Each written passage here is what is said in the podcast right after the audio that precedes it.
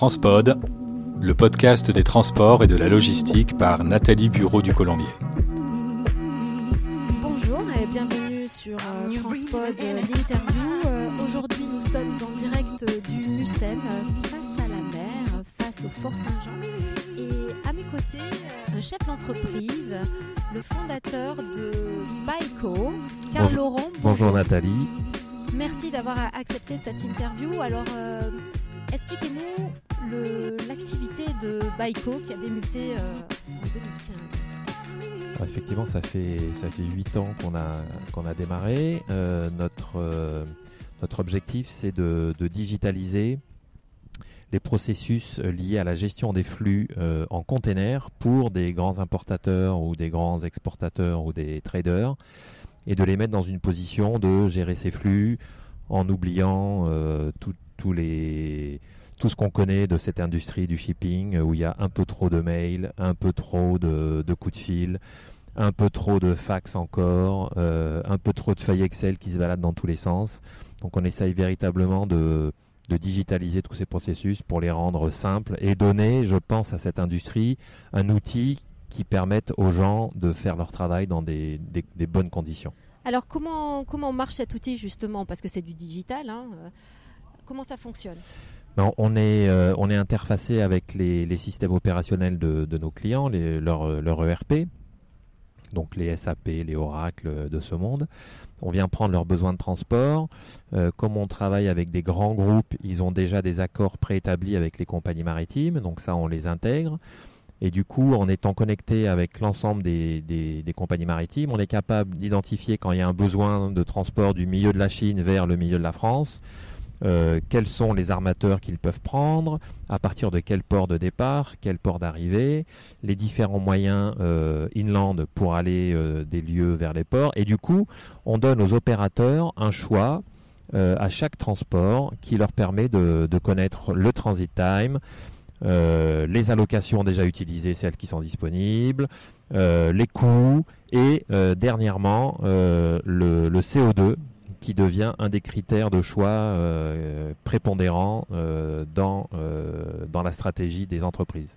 Alors justement, alors on peut résumer en disant que vous êtes le, le kayak du shipping? Un peu, un peu, oui. Alors, Sauf, sauf qu'en plus, en plus de kayak, ce qu'on fait, c'est qu'on est interfacé. euh, on fait non seulement ce planning-là avec les, les compagnies maritimes, mais on est interfacé avec elles pour passer euh, tout, tout le côté opérationnel, c'est-à-dire les demandes de réservation, les bookings. euh, automatiquement euh, par EDI ou par API, euh, les, déclarations de poids, les instructions de, contractuelles de shipping instruction. Donc on, on digitalise aussi l'exécution et le tracking euh, des containers pour savoir où est-ce qu'ils sont et également le tracking des documents parce que les documents c'est aussi une, une plaie dans cette industrie. Il faut avoir, si on veut que le transport se passe bien, c'est le maillon faible. c'est ça, euh, quand on fait la douane à l'arrivée, il faut avoir tous les documents en temps et en heure et donc on, on- on aide aussi nos clients euh, à, à gérer ces processus-là. Alors, le, vous avez dit que vous venez d'intégrer le, critère euh, CO2. Est-ce que c'est un, critère stratégique pour les transitaires et pour euh, leurs clients chargeurs? Alors, euh, je, je pense qu'on est à un point de bascule. On est en train de passer de on en parle dans la presse, c'est sympa, à ça va devenir une vraie réalité pour plusieurs raisons. D'abord, pour des, des, des problématiques sociétales. Vous pouvez pas. euh, je pense qu'aucune aucune boîte ne, ne- recrute aujourd'hui euh, des, des- des jeunes euh, si elle n'est pas active et, véritablement active dans, dans cette recherche de la décarbonation. Donc si, y a plus de, si vous avez plus d'employés, vous vous videz de votre sang et de votre muscle. Donc donc c'est- impossible.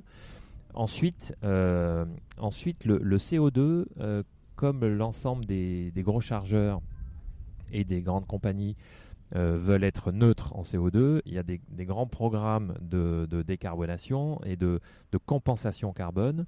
Et donc le prix du CO2 à la tonne est en train de monter de façon exponentielle à un tel point que bientôt le, le coût de la compensation du CO2 va être euh, de l'ordre de 10, 20, 30, 40% du prix du transport dans certains cas. Et donc on ne va pas pouvoir s'échapper à cette problématique de prise en compte du CO2 dans les choix de, transport parce que ça va impacter directement le portefeuille. Ça va peser, oui, euh, sur, euh, sur les finances du, chargeur dans son, dans son coût global. Oui, absolument. Donc d'un point de vue financier, d'un point de vue RH, employé, pour être attractif vis-à-vis de, des gens qu'on veut recruter, c'est une la stratégie RSE, tout à fait. Mais oui, c'est impossible. Impossible. Alors, je crois que vous avez noué un partenariat avec la, la start-up euh, marseillaise Siroute. Racontez-nous comment vous, vous fonctionnez ensemble en fait, dans, le monde du digital, c'est un, monde euh, d'humilité. En fait, on sait qu'il y a plein de choses à faire, mais on peut pas tout faire.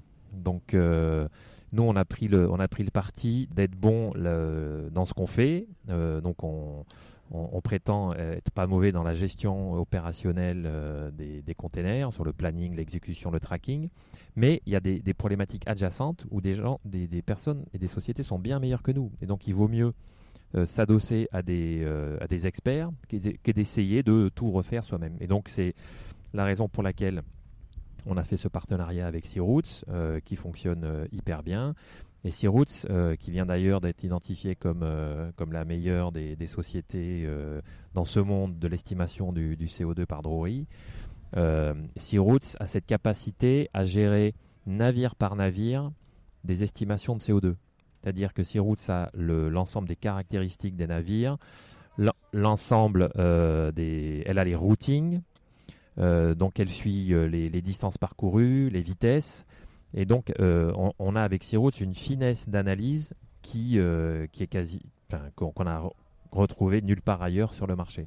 Donc ce critère, il est, il est désormais opérationnel sur la plateforme? Oui, c'est opérationnel.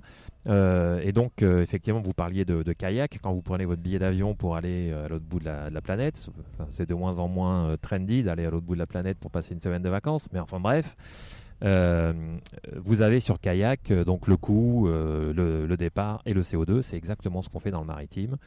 Euh, et, les, yeux commencent à s'ouvrir. C'est assez drôle parce que, euh, voyez, en France, par exemple, euh, on dit souvent que le premier port français, c'est ni Marseille ni Le Havre, c'est Anvers.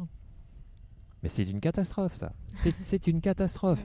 Il y a 400 km de plus aller-retour pour aller à Paris en passant par Anvers par rapport au Havre. Il y a 800 km de plus aller-retour pour aller à Lyon en passant par Anvers par rapport à Marseille, c'est une aberration euh, écologique totale. Et donc, quand on met euh, devant des, chargeurs à chaque décision de, booking, par où est-ce que je vais passer, par quelle compagnie maritime, je, quelle compagnie maritime, quel bateau je vais utiliser, on met en évidence tous les jours ces capacités de réduction de CO2 qui sont à la portée de main. C'est ça qui est terrible, c'est que c'est à la portée de notre main de prendre des bonnes décisions et, de, et de, décarboner cette industrie. Et donc des paradoxes qui sautent aux yeux finalement hein, sur l'écran. Bah c'est ça, quand, quand, vous voyez que vous avez 3 euh, tonnes 5 à gauche et 1 tonne 5 à droite, bah voilà, c'est pas très compliqué. Au mois de juillet 2023, euh, vous avez réussi une levée de fonds de 3 millions d'euros. Auprès de qui et quelle est sa finalité? Alors on est, on est très heureux de, cette, levée de fonds qu'on a fait auprès d'un fonds qui s'appelle Go Capital euh, et qui, euh, poursuit les mêmes, euh, les, mêmes ambitions que nous en termes de décarbonation. donc on, est, on est totalement aligné sur, notre vision, sur notre stratégie pour véritablement mettre la réduction du CO2 au cœur de, notre produit, au cœur de, ce que l'on vend et, ça va devenir de plus en plus le fer de lance de, de notre politique commerciale.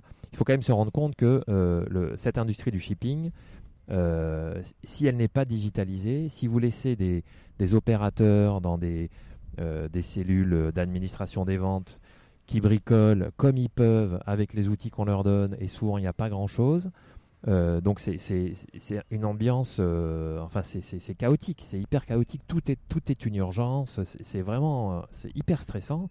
Si en plus vous rentrez dans cette dans cette cellule là, dans, dans, cette salle là, et puis vous dites aux opérateurs, ah, by the way, vous allez me réduire en plus les émissions de CO2 de 30%, mais c'est juste inaudible. C'est impossible. Et donc le, le, le fait de digitaliser euh, donc nous, c'est le fret maritime, mais je pense que c'est vrai dans d'autres parties de la logistique. Le fait de digitaliser les processus, ça rend l'intégration du CO2 possible. Et donc, ça, rend cette, volonté de décarboner possible. si on ne donne pas des outils euh, dignes euh, aux opérateurs, aux opérationnels, pour faire les bons choix au quotidien, ben c'est pas c'est une mission impossible, mais c'est hyper difficile. Ces 3 millions d'euros vont servir à quoi justement? Ben, on va continuer à, développer nos fonctionnalités qui sont liées au, CO2, parce que c'est quand même assez compliqué. Hein. Quand vous voulez faire une estimation de CO2 entre le milieu de la Chine et le milieu de la France, avec quatre ports de départ et trois ports d'arrivée, différents moyens de, transport, de train, de barge, il faut, quand même y aller. Quoi, hein. Donc, donc c'est une longue aventure qu'on a devant nous pour intégrer non seulement les compagnies maritimes, mais les compagnies euh, euh, ferroviaires, euh, les barges, la, partie, la partie camion également. Et donc tout, tout ce chemin-là, c'est ce qu'on a présenté à Go Capital et, et c'est ce qu'on va faire ensemble. on est très heureux de ce partenariat. D'accord, donc ils ont, ils ont acheté la, solution. Dernier point, en préparant cette émission, vous me disiez que finalement vous étiez davantage présent à l'étranger qu'en France. Alors racontez-nous un petit peu le, développement euh, de Baiko euh, ces, huit dernières années. Bah, je... C'est pas moi qui l'ai dit le premier, mais personne n'est prophète en son pays, on dit souvent. Hein. Euh, mais il se trouve, oui, que donc on a des clients français bien sûr, mais on a aussi beaucoup de clients internationaux. Euh, quand, on met en avant ce côté CO2, ben on a tout de suite des gros chargeurs dans les pays nordiques. Euh, dans des pays comme le Japon, ils sont très sensibles à ces problématiques-là. Donc le, euh, Japon, par exemple, est en train de devenir une, partie significative de, notre, de notre action commerciale. Les États-Unis commencent à se réveiller sur le CO2. Donc on commence à avoir des clients qui, qui s'intéressent euh, à ces questions-là, euh, ils se rendent compte qu'ils vont être obligés d'y passer. Et donc le, fait qu'on ait, euh, qu'on ait cette fonctionnalité un peu innovante, bah, ça, ça, les intéresse et ça, ça, nous fait gagner des contrats aussi aux États-Unis. Est-ce que vous avez des touches en France avec des, des grands industriels, des chargeurs? Oui, oui. Alors en, en, France, en France notre solution est, commence à être, à être connue.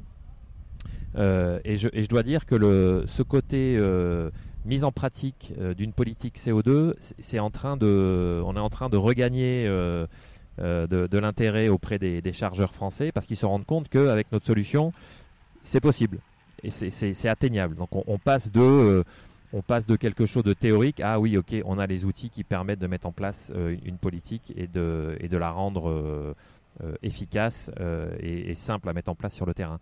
Donc, euh, il y a une alliance des chargeurs en plus, hein, euh, oui, oui, ah, coalition. donc on est, euh, on est partenaire avec la UTF. il se trouve que, il se trouve que Go Capital est très proche de l'ADEME. donc l'ADEME a évidemment, c'est un acteur prépondérant dans la décarbonation. On va dire que c'est le bras armé de l'État hein, pour la décarbonation. C'est ça. Donc, donc je, pense que l'ADEME nous a déjà supporté euh, via une subvention pour commencer à mettre en place du CO2 dans notre plateforme, euh, l'Union européenne également, mais, euh, mais avec l'ADEME, on, on serait très heureux de, de, pousser encore plus fort sur le fait que, ben oui, Made in France, on a un outil, on a un outil qui marche au Japon, aux États-Unis, mais il marche aussi en France. Donc faisons-le marcher en France le.